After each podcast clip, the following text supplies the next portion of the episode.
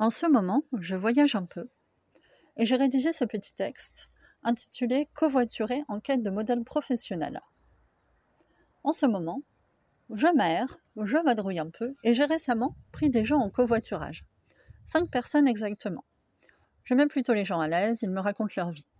Une tendance semble se dessiner, la recherche de nouveaux modèles pour travailler ou plutôt pour gagner de l'argent, car le concept même de travail est remis en cause. Celui-là sort du salariat après un joli début de carrière en tant que développeur. L'appel de la liberté, d'une vie non plus sédentaire mais nomade, est plus fort. Il trouvera bien des employeurs acceptant le télétravail complet. Après tout, ses compétences ont de la valeur sur le marché du travail. Malgré ça, il a peur de l'inconnu. On lui a toujours vendu que le salariat, c'est la sécurité. Il s'est même fâché avec son père en partie à cause de cela. Il me parle de cotisation pour la retraite à chaque fois que je l'appelle. Je ne vais pas bosser toute ma vie juste pour ça, alors que je ne sais même pas si j'arriverai jusque-là. Je veux vivre avant. Celle-là est étudiante en art à l'université. Elle fait de la vidéo et a présenté son mémoire sous forme de podcast. Une nouvelle génération pour laquelle tout cela est presque évident. Sa vie et son sujet de mémoire, les squats, dans lesquels elle vit. Elle explique que même dans ces zones qui semblent échapper au droit, il faut un minimum de règles.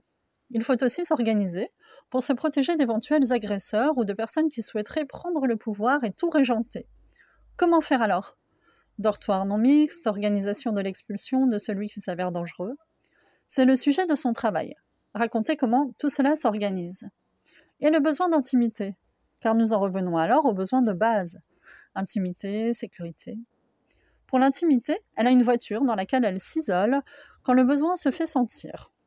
Je lui demande si elle n'a pas trop froid, elle me dit être bien équipée en duvet et en couverture. Pour plus tard, elle envisage de tourner de maison d'artiste en maison d'artiste. Je lui dis que cela m'évoque la vie de bohème d'autrefois. Elle aussi recherche un modèle alternatif à celui qui lui est proposé par la société et jugé trop oppressant. La recherche de liberté encore. Elle cherche un nom pour son podcast. Je suggère Dans mon squat. Ça lui plaît. J'ignore si ce nom sera retenu. Il y a également cet homme qui a changé totalement de carrière suite à un divorce. Cela fait trois ans qu'il est à son compte et pour rien au monde il ne reviendrait en arrière. Encore une personne qualifiée. Il travaille en partie pour son ancien employeur qui, bon an mal an, a accepté ses nouvelles conditions. Il est prestataire et a d'autres jobs, convoyeur de véhicules, ce qui lui permet de voyager en travaillant, chambre d'hôte chez lui, ce qui satisfait son besoin relationnel. Lui, son nouveau modèle, il l'a trouvé, c'est du travail à la carte.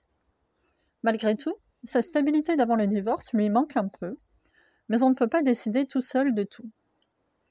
J'ai découvert récemment le terme de télétravel. Bien qu'il s'agisse d'un anglicisme, je le trouve assez joli. Si vous connaissez un équivalent français, cela m'intéresse. Le monde du travail s'adaptera-t-il à ces nouvelles aspirations, ces envies de mobilité et de liberté?